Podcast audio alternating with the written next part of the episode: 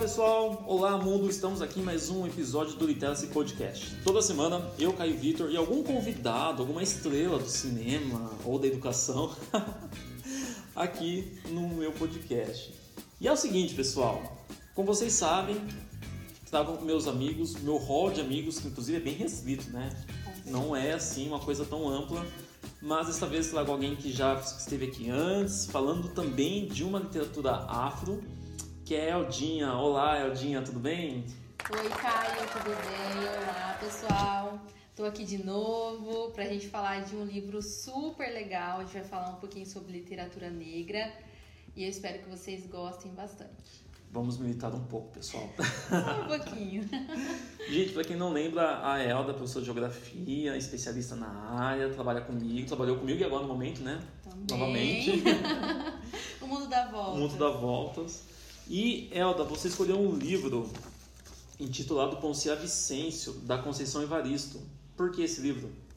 Então, Caio, quando você me trouxe o desafio da gente fazer um novo podcast. Na verdade, eu tô te enrolando faz tempo, né?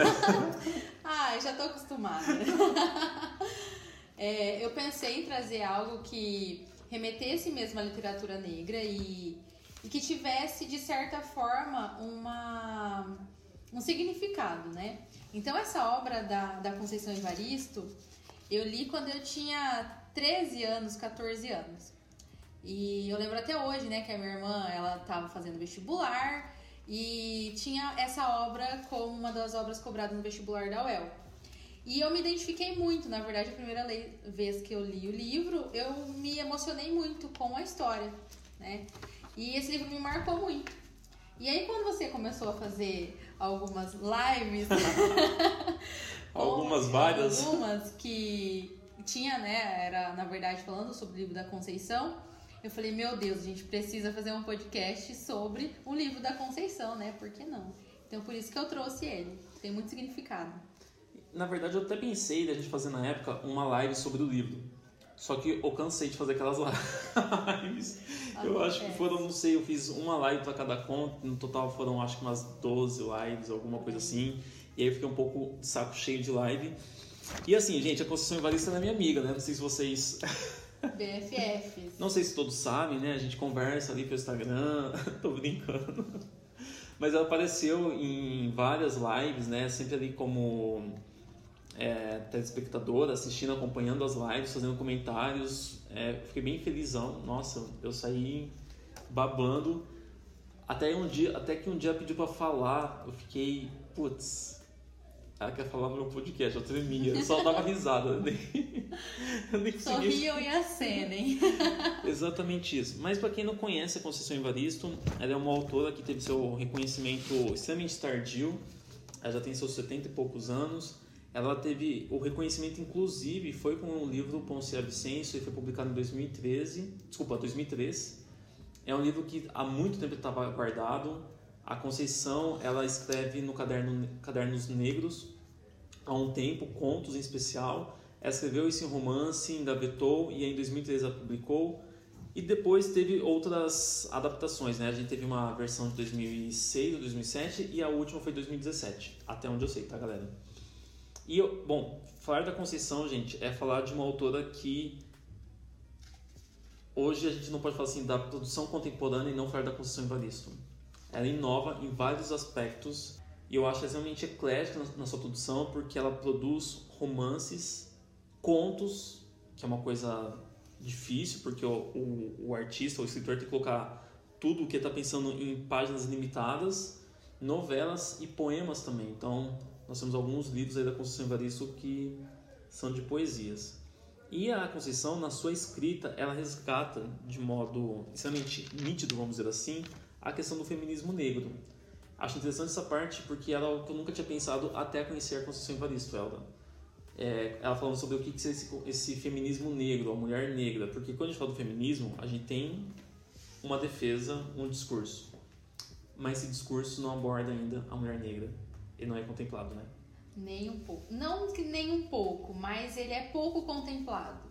Né? Se a gente for pensar o feminismo, ele, ele surge, né? na verdade, ele entra em uma ascensão no, nas primeiras décadas do século XX. Por exemplo, no Brasil, vai ser nos anos 30, se eu não me engano, que a primeira mulher é, é eleita como deputada. É, tem a, a questão do sufrágio feminino e tudo mais.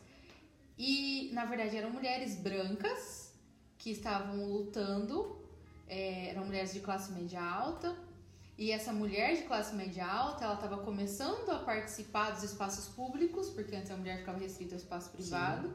E aí começa a luta feminina e para mulher para mulher estar nos espaços públicos, ela tinha que ter alguém na casa dela para estar cuidando da família, para estar limpando a casa, para lavar, para passar. E quem era essa pessoa que estava? A mulher negra. A mulher negra. Então, é, é pensado um feminismo é, mais para mulher branca. A mulher negra ela não é contemplada nesses espaços. É, então, por isso que, inclusive, a professora Jamila, várias outras autoras negras, feministas negras, elas vão apontar isso, de que é, o feminismo já é uma luta árdua e difícil, mas que para a mulher negra isso se torna muito mais difícil ainda, querendo ou não, até mesmo para o reconhecimento da mulher negra dentro do movimento feminista. Né? Então, acho que assim a Conceição Evaristo ela vai conseguir versar muito bem dentro, dentro desse assunto, né? Exatamente. E quando a gente pensa nesse feminismo negro, pessoal, é, se a gente pensar naquela escala social, né, naquela pirâmide social, você vê que a mulher negra está abaixo da mulher branca. Ah, abaixo, né? abaixo do abaixo do abaixo. Mas enfim. E outras curiosidades da Conceição em relação à sua escrita. Então, quando a gente pensa na Conceição, eu vou ter um universo extremamente introspectivo, eu tenho a, a figura feminina sempre em ascensão, é, em uma das lives eu conversei com ela, Elda, assim, uma das lives. A minha amiga, Na tava live... tomando café com ela. Na live que eu fiz com ela, gente, ela comentou inclusive que ela pensa em começar talvez a trazer assim o seu olhar para o homem negro, porque ela o que ela coloca em cena como protagonista realmente é a mulher negra. E eu não posso deixar também de pensar nessa memória coletiva que ela traz. Então, esse livro, inclusive, eu já li várias resenhas na internet, o pessoal coloca assim, ah, é, é uma autobiografia. Assim como Becos da Memória, o pessoal fala que é uma autobiografia dela. E ela fala que não, que é muito nova fazer uma autobiografia. Né? e que, na verdade, o que ela traz ali é uma memória coletiva. É... Ela é negra e ela sabe que o que ela está retratando ali não é da vida dela, mas muitas mulheres negras Mas é o lugar de fala Exatamente. Dela. Ela tem esse lugar de fala, ela tem esse poder no discurso. E eu acho interessante também porque não é nesse livro, mas em outros livros, eu deixo depois aqui como sugestão, é, ela vai enaltecer também um pouco dessa cultura, isso fica muito bem marcado, especialmente essa questão da religião. Aqui, de alguma forma, aparece né, umas pitadinhas ali, mas em outras, na sua produção contista, isso fica muito mais marcado. E ela tem um termo que ela cunhou que ela chama de escrevivências, né? que são os textos, e ela coloca né, que nós, mulheres e homens negros, criamos. Então, por isso que ele tem essa memória coletiva, por isso que muita gente acha ou questiona, seria isso uma autobiografia, autobiografia né? um relato pessoal que você vivenciou, alguma coisa assim do tipo. Mas enfim, da Conceição, pessoal, esse livro eu fiz a leitura dele em 2000 e, meu Deus, 2008. eu estava no segundo ano do ensino médio e eu fiz também para o vestibular da UEL, mas quando eu fui tentar o vestibular da UEL ele mudou. Mas eu tinha pegado a lista anterior e enfim, eu fiz a leitura e eu me choquei com, com algumas partes. Eu lembro que na época eu não entendi muito bem o livro porque ele não é linear, né? É, então, você fica meio perdido. Para quem não é não tem não costuma ler muito, vamos dizer assim, a pessoa pode se perder. Ela utiliza bastante essa ideia de discurso indireto livre, que depois a gente menciona sobre isso. Mas naquela época, eu com meus 16 anos, eu também não tive essa maturidade para entender o livro na sua complexidade. Hoje, quando eu reli ele, e aí já faz um mês mais ou menos, em agosto, eu pensei, que puta livro. Ele é. tem um, uma carga de significados assim que você fica, meu Deus, que mulher é essa? É um livro, pessoal, que ele vai trabalhar assim, ele vai pincelar por vários temas. Então, a Conceição ela consegue colocar assim um universo, um hemisfério é, crítico, político, mas também pessoal. Vamos pro enredo então, né, Elda? Vamos pro enredo então. o que acontece no enredo?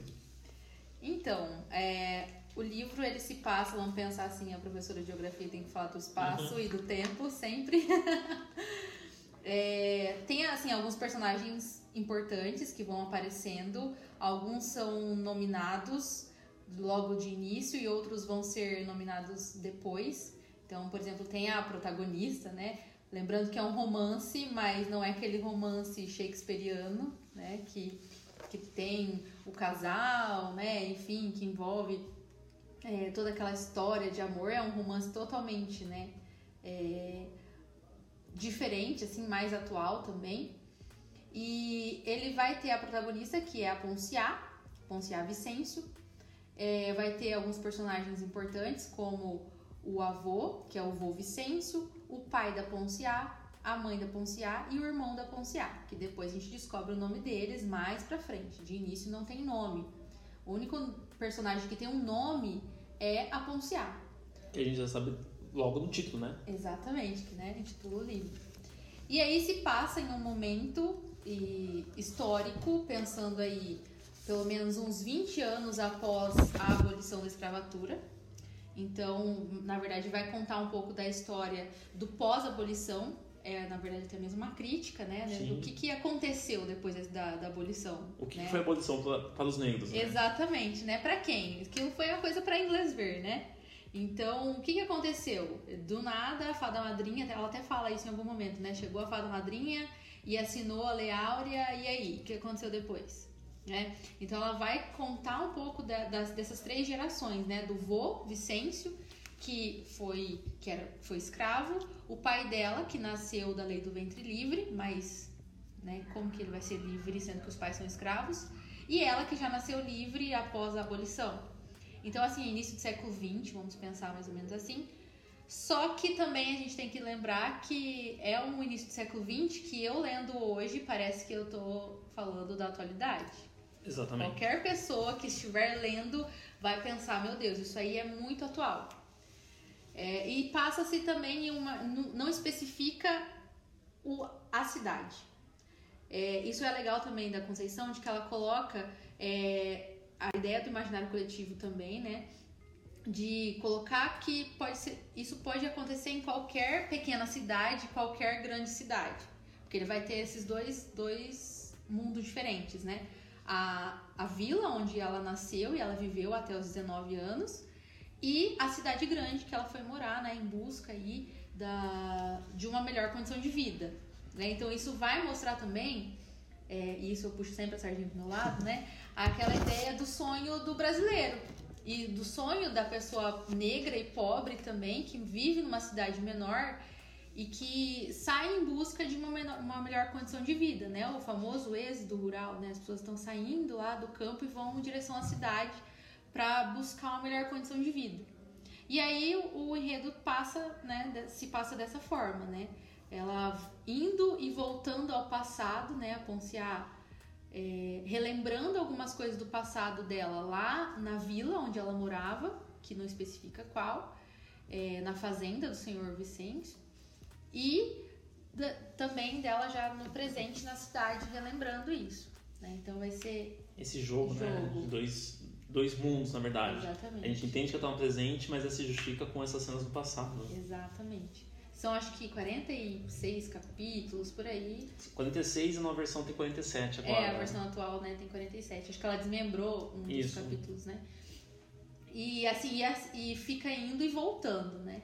Então vai contar um pouco da história da, da Ponciá, né? Que nasce lá na, nessa cidadezinha, nessa vila. É, um fato importante é que Vicêncio é o sobrenome dela, só que é o sobrenome de todos que vivem ali. Do coronel, né? Da vila. Exatamente, que leva o nome, né? Do, do coronel, que é o dono da fazenda, e aí todos são do coronel. Então isso remete também à escravidão, né? Porque... Todos são Vicêncio, né? Todos pertencem ao Vicêncio. Exatamente. Então não só. A gente vai descobrir depois, mais pra frente do, do conto, não, mas do romance que o pai dela também tem esse Vicêncio, o irmão dela, o avô também e tudo mais. Todos são Vicêncio, né? E vai mostrar um pouco, começa falando da. A, o início do livro fala sobre o medo né, e o temor que ela tinha do arco-íris. Eu achei super legal essa parte. Sim, eu já falo depois disso. Você vai falar depois disso, né? Mas começa falando sobre é, lembranças dela em relação ao, ao arco-íris e tal. Ela pegava o barro lá no rio para ajudar a mãe dela. O pai dela e o irmão trabalhavam na fazenda, ficavam muito tempo fora. É, ela fala muito sobre como foi a morte do avô, que ela tinha essa ligação muito forte E com ela ele. era extremamente nova, né? Tinha dois anos, alguma coisa Isso. assim. Na verdade, ela- ele fala que. Ela fala, né, que é- ela era criança de colo, né, quando o avô faleceu. Então, só que ela lembra muito da vida dele, ela lembra muito que ele ria e chorava muito e que ele tinha um braço cotó, né, que ele tinha um braço cotó. E ele acabou falecendo, ela se lembra do, do momento da morte dele, do velório, ela se lembra de muitas coisas. Jeito, ela era muito sensitiva, né? Sim. E aí depois, até uma coisa legal que quando ela começa a andar, a primeira coisa que ela faz é começar a andar igual ao avô. Ela coloca o braço pra trás, como se ela fosse cotó também. E aí, inclusive, aí começa a parte do, do mistério da, do romance, né? Que herança é essa? A bendita da herança, né? Porque quando o avô morre, o pai dela fala, ela ouve, né, a a mãe conversando com o pai, de que a, a Ponciá tinha a herança do avô. E a gente fica nessa, né? Que herança é essa? Quando que ela vai receber Nosso essa pensamento herança? capitalista fica pensando, né? Será que é uma pedra preciosa, assim, um diamante? Será que são umas terras? Será? Não Fazenda. sei, né? Vai saber, né? Qual que é a história desse vô Vicêncio. E aí fica nessa trama, né? Qual é a herança? E aí ao longo do tempo a gente vai vendo, né? E a gente vai falar depois disso, né? Dessa questão da herança. Mas já fica essa, essa, essa dúvida, né?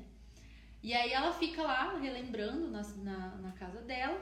Só que ela se mostra muito é, Infeliz, né? Infeliz, exatamente. Ela é uma pessoa infeliz no momento em que ela está, né, no presente, e ela lembra até mesmo com saudosismo, né, do, do que ela vivia na infância, como que era a vida dela com os pais. É, ela tinha medo de virar menino, né, na ideia Sim. do arco-íris, né, se ela passasse pro outro lado do arco-íris, ela ia virar menino e tal. E ela não queria ser menino. Por quê? Porque ela via que na na casa dela, a mãe mandava no pai Dava as ordens. dava as ordens e ele obedecia, é, enfim. Então ela tinha essa ideia do- da mulher e do homem, né? Muito né, diferente assim, na cabeça dela, do que foi pra ela na cidade. Então ela, ela se mostra muito saudosista com isso, né? Aí o tempo vai passando, né? O pai dela acaba morrendo. Eu adoro dar spoilers. Não, aqui a gente fala É, a tudo. gente fala tudo, né? Quem não quiser spoilers, né, meu amor? Para o podcast, leia o livro, depois você volta aqui. Depois volta pra discussão. E aí o pai dela acaba falecendo, e aí ela aprende a ler e a, e a escrever, e ela tem muita vontade de sair dali, daquela região, pra ela se acender, pra ter uma vida melhor. É o sonho, né, também, Sim. né, de realização, como eu falei, realização do brasileiro naquele momento. E então ela vai pra cidade, e aí chega na cidade, ela, ela vê que as coisas não acontecem como ela como ela imaginava, né? Na verdade, as pessoas falavam de todos os casos que tinha dado errado, só que ela pensava, tem os casos que dá errado, mas tem os casos que vão dar certo. E ela vai pra cidade e aí ela começa a perceber que ela é infeliz na cidade. Inclusive ela se casa, né? É, enfim, o, o, o romance fica assim, pessoal. É um vai e vem, vai e vem, presente, passado, presente, passado. Mas ela se casa com um rapaz, ela vai se mostrar extremamente infeliz. Depois o cara até deu um fragmento sobre essa parte. Um cara agressivo, ríspido com ela, violento. E ela volta para visitar a mãe dela, só que aí a gente tem essa separação da família, porque eles acabam separando. Então, quando ela volta, a mãe dela já não tá nem o irmão. O irmão dela veio junto à cidade grande, mas eles já não se encontram. E eles ficam meio assim, né, cada um por si, eles não estão se encontrando. Até que depois de muito tempo, né, ela cai em si. Então, é bem legal nessa parte do, do livro que acho que dá uma bifurcação, né? É, Porque até essa parte que ela foi e ela voltou, conta a história da Ponciá. E a partir daí começa a ter a- o- os capítulos contando a parte dos outros dois personagens, que é a mãe da Ponciá e o irmão, né, que é o Luan, Luandi. Luange, Poxa acho que. Luange é é Vicêncio. Isso. Não lembramos o nome Não agora, mas ok, agora, pessoal. Mas é o irmão da, da É que só cita bem nessa, no final, né? da, na Isso, metade do exato. E começa a contar a história dele também. E aí fica nessa diáspora mesmo, né? Essa coisa do, do ir e voltar. é, ele vai e volta pra, pra, pra vila, depois ele tem um sonho, quer ser soldado, enfim. Tem, tem não consegue, essa- coitado, ele acaba sendo. é, trabalhando na limpeza do Isso. quartel, alguma coisa assim, da, Uhum, da polícia, delegacia. da delegacia, exatamente. E aí começa a contar os sonhos dele, começa a parte da, da Ponciá e a da mãe. E aí, de repente, daí já no final, né? Aí consegue ter aquela ideia de, de, de reencontro. Que aí os três decidem voltar para a vila. Isso, Por acaso. Por acaso, né? E aí termina né, dessa forma. Mas é, Tem algumas cenas que a gente tem que chamar atenção. Os detalhes, não consigo trazer todos aqui, né? Mas o enredo. duas horas falando. De certo modo, é exatamente isso. A partir da morte do pai, ela busca ascensão social em uma cidade maior. Junto com o irmão, não consegue, volta para ver a mãe. A mãe também foi para lá. Existe esse desencontro, mas depois eles acabam se encontrando no final, numa estação de trem, né? Uhum. É, e assim acaba o enredo. Quando a gente pensa na literatura negra, Elda, a gente tem que sempre pensar que é uma literatura de memória. Isso sempre. Então, é, vocês vão se, se identificar em alguns aspectos com essa memória coletiva que a Conceição acaba trazendo. E aqui você já vê um colonialismo, vamos falar por parte, né? Um colonialismo filho da polícia, inclusive. Primeiro pela questão do nome. Não sei porquê, mas eu lendo esse livro agora, mês de agosto, é, eu- em março mais ou menos eu gravei um podcast com um Jolie sobre o livro O Conto da Aya. No Conto da Aya, quando a Aya vai para casa de um senhor, que a Aya é apenas um objeto de reprodução, ela vira o nome do o sobrenome do cara para ser o nome dela, sabe? Tem uma, um esquema assim. E me veio a mesma ideia aqui, sabe? Para mostrar uma ideia de pertença, sabe? De, de Poder. poder, mesmo. sabe? Não, você não é de você, você é meu, por isso que você carrega o meu sobrenome. E aí vejam que eu tenho toda uma geração e que eu tô pensando numa falsa abolição, né? É, Existem muitas críticas sobre o Monteiro Lobato, mas ele já falava sobre isso, que a abolição ela existe em aspectos, né? Num documento, mas na realidade ainda não é assim. Inclusive tem várias cenas, mas uma que mais me chocou é a parte do coronel da vila, né? Que eles chamam do é o senhorzinho Vicêncio, né? Filho do dono da vila, que ele mija na boca do pai da Conceição. Acho que é uma das partes que mais choca, assim, né? Na verdade eu até parei essa cena que eu assim, acho que eu perdi alguma coisa. Não é possível. Não é possível, não é possível. Mas me chamou mais atenção ainda, Elda, o fato do, né, do da narrada do personagem, né, colocar o seguinte, é que ele não soube diferenciar o que é mais salgado, se era a urina ou as lágrimas do choro. E aí foi um soco na, no estômago. E isso mostra também uma característica do, do próprio personagem do pai da, da Ponciá, porque quando criança ele esperneava muito, né? E ele, ele não entendia, porque existiu a abolição, houve né, a libertação dos escravos, entre aspas, mas por que eles continuavam nas senzalas? Porque eles continuavam ali pertencentes ao Senhor. E por que que ele, sendo livre, passava por todas aquelas situações? Só que aí ele perguntava isso pro pai dele, o pai dele não respondia, né? Não tinha o que falar. E aí ao longo do tempo ele foi emudecendo, Exatamente. né? E isso, querendo ou não, é um simbolismo, né? Porque, é, querendo ou não, a, o negro, a, a- o homem negro, a mulher negra, ele passa por tantas situações e que a gente às vezes nem imagina, né? É, vivendo nos nossos, quadradinhos, né? Nos, na nossa zona de conforto, que a gente não percebe muitas vezes e ele vai se emudecendo também. Chega um momento que ele cansa de lutar, cansa de, de querer lutar por aquilo, de querer melhorar, e aí vai emudecendo e as coisas vão se tornando naturais. Foi o que aconteceu com ele. A gente tem uma certa cristalização desses problemas sociais, né? Eles são, na verdade, banalizados ou vistos como cenas do cotidiano e que o espanto, o choque já não existe mais. Elda, falando ainda sobre o pai da Conceição, tem uma cena que eu quero ler pra vocês, pessoal, que é bem no começo do livro. Quando o senhor moço, ele ensina o pai da Conceição a escrever. Meu, se esse cara existisse, eu ia dar uma surra nele. Mas vai falar assim, ó, pessoal. Um dia, o coronelzinho, que já sabia ler, ficou curioso para ver se negro aprendia os sinais, as letras de branco e começou a ensinar o pai de Ponciá. O menino respondeu logo o ensinamento do distraído mestre.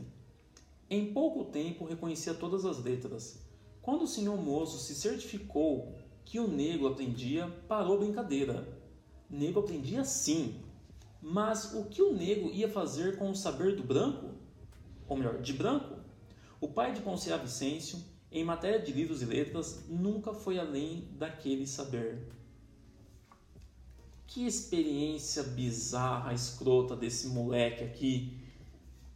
Gente, na verdade, não sei, eu fiquei pensando numa questão assim mais de um certo sadismo para ele fazer isso com o pai, sabe?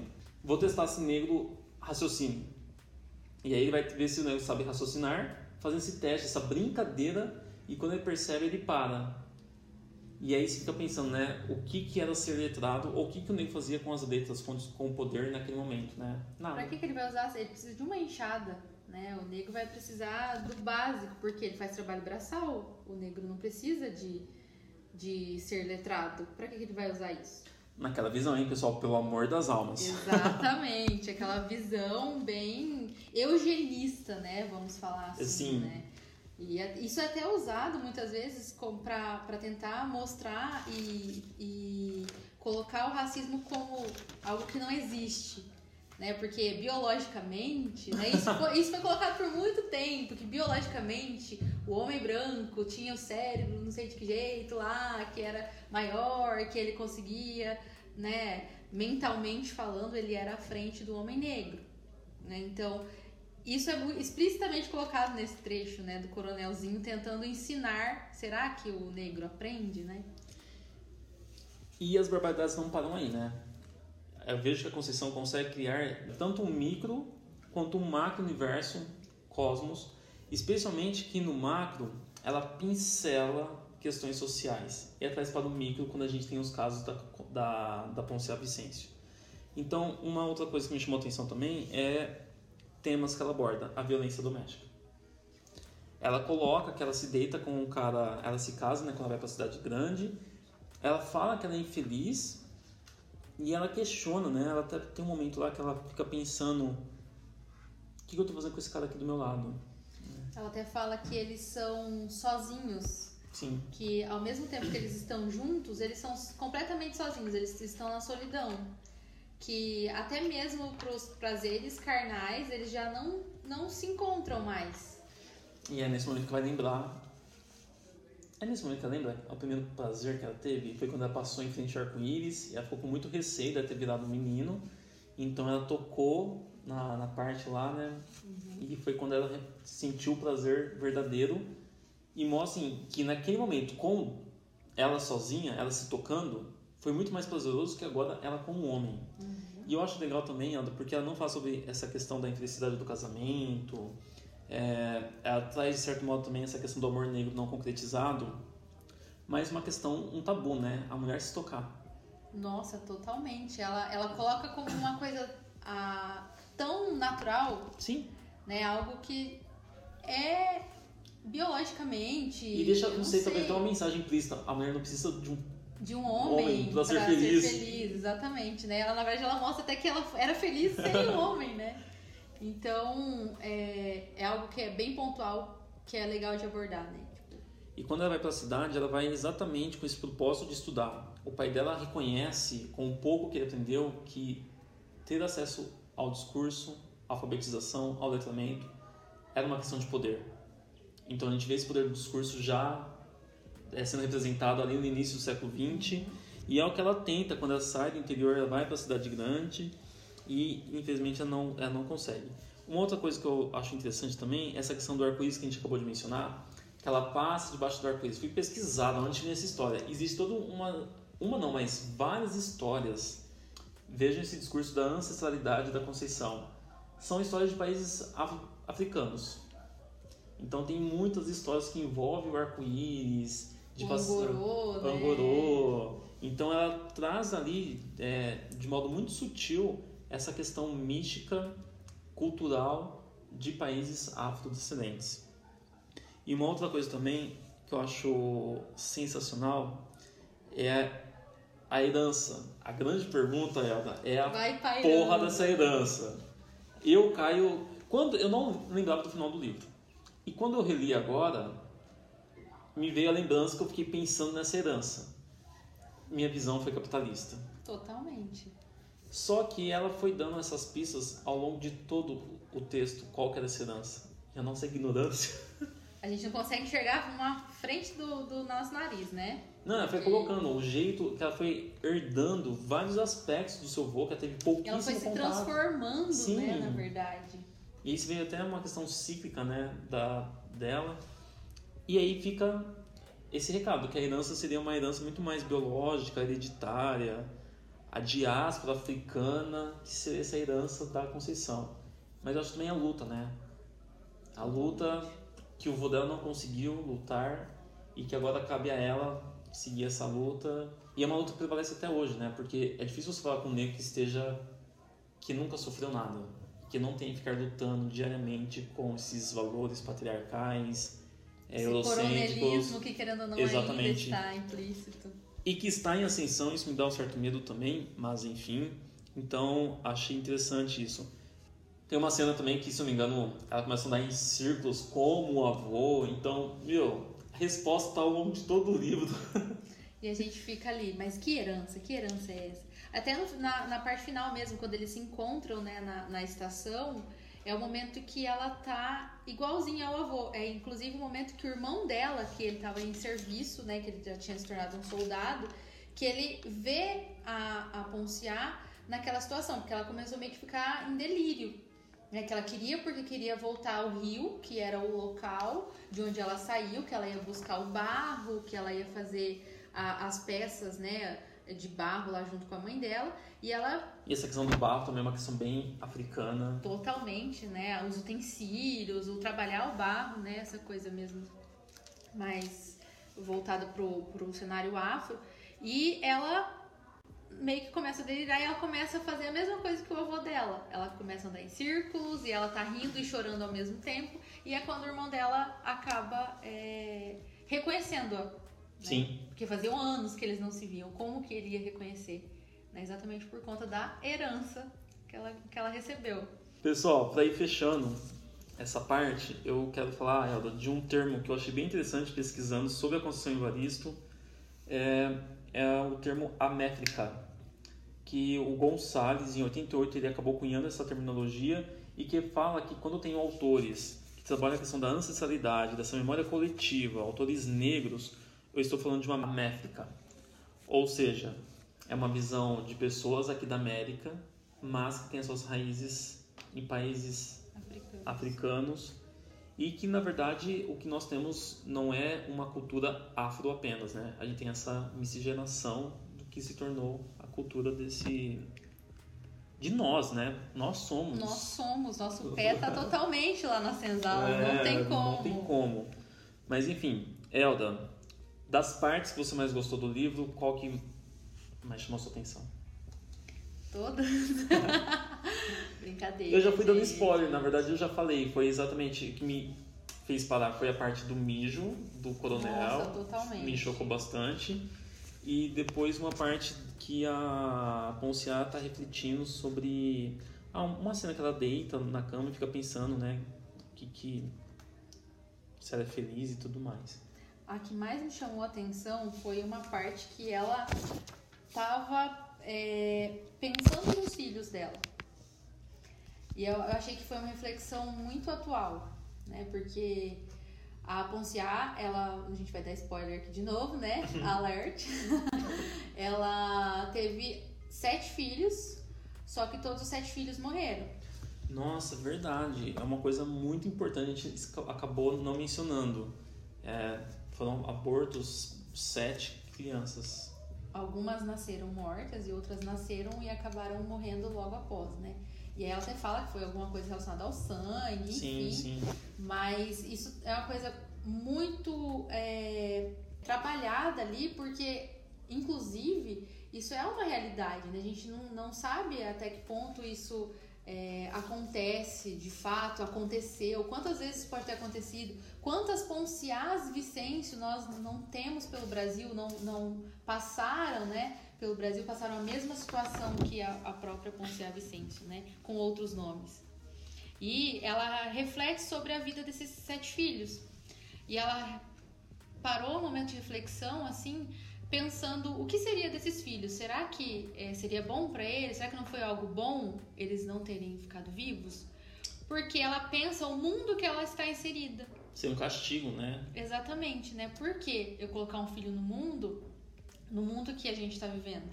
Né? Então, eu até separei o trecho que ela pensa dessa forma. Né? Ela coloca da seguinte forma: Bom mesmo que os filhos tivessem nascidos mortos, pois assim se livraram de viver uma mesma vida, no caso a vida dela. De que valera o padecimento de todos aqueles que ficaram para trás? De que adiantara a coragem de muitos em escolher a fuga de viver o ideal quilombola? De que valera o desespero do vô Vicêncio? Ele, num ato de coragem ou covardia, se rebelara, matara um dos seus e quisera se matar também. E o que adiantara? A vida escrava continuava até os dias de hoje.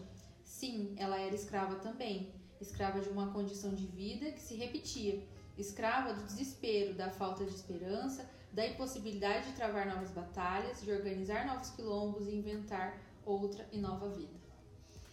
Essa parte me deu um tapa tão grande na minha cara, me deu um soco no nariz, levei um jab direto, que olha, eu fiquei pensando realmente, né? Acho que foi a parte que eu mais chorei, porque eu sou chorona mesmo. E, assim, é muito atual.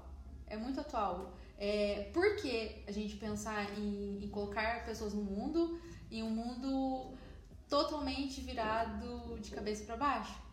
né? E pensando, os filhos dela seriam negros também. E o que tem acontecido com os negros que estão sendo marginalizados, o que é o negro na sociedade, a mulher negra nem se fala. Cerca de 68% dos feminicídios que acontecem é de mulher negra. Especialmente numa sociedade que julga o negro só pela, pela cor. Exatamente. Mais nada, não importa classe, origem, nada.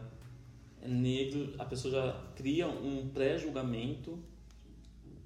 E aí as, e vem as mazelas e tudo mais, enfim, acho que nós temos vários exemplos para pensar nisso. Uhum. Você lendo esse fragmento, eu lembrei de um episódio do Grey's Anatomy que a Bailey, ela tá ensinando o filho dela, a, ele vai sair com os amigos, alguma coisa assim, e, gente, veja essa cena, é foda.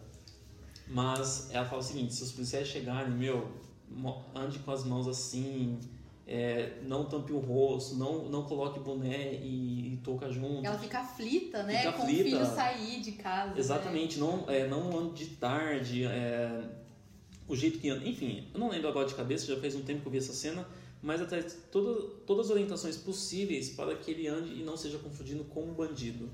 Mas não um bandido que ela acha que é, mas sim que é igual brancos. o Cris, todo mundo odeia o Cris, coloca também, né? Sim, Como verdade. que era esse, essa, esse ladrão? Ah, ele era negro, ele usava um, um, sapato negro, ele tinha um boné negro, ele era negro, negro. E o negro é só isso, né? Exatamente. É o estereótipo. Eldinha, muito obrigado pela sua presença. É, eu acho que esse livro da Conceição, ele faz realmente o que o propósito da Conceição Evaristo, né? Ela fala assim que escrevemos para não adormecer os da casa grande, pelo contrário, para acordá-los desse sono injusto. Ela incomoda a classe burguesa, essa classe dominante, dominante opressora também. E... e ela dá vida aos marginalizados, ela dá vida a quem não é visto. E ela dá uma ferida aí, Exato. Para algumas pessoas. É de, de, uma, de uma forma bem sutil, mas ela, ela vai abrindo as feridas, tirando os pontos, assim, aos Exatamente. Poucos. Gente, como sugestão, eu não sei se ela chegou a pesquisar outros livros dela, eu deixo como sugestão um livro de contos, chama Olhos d'Água.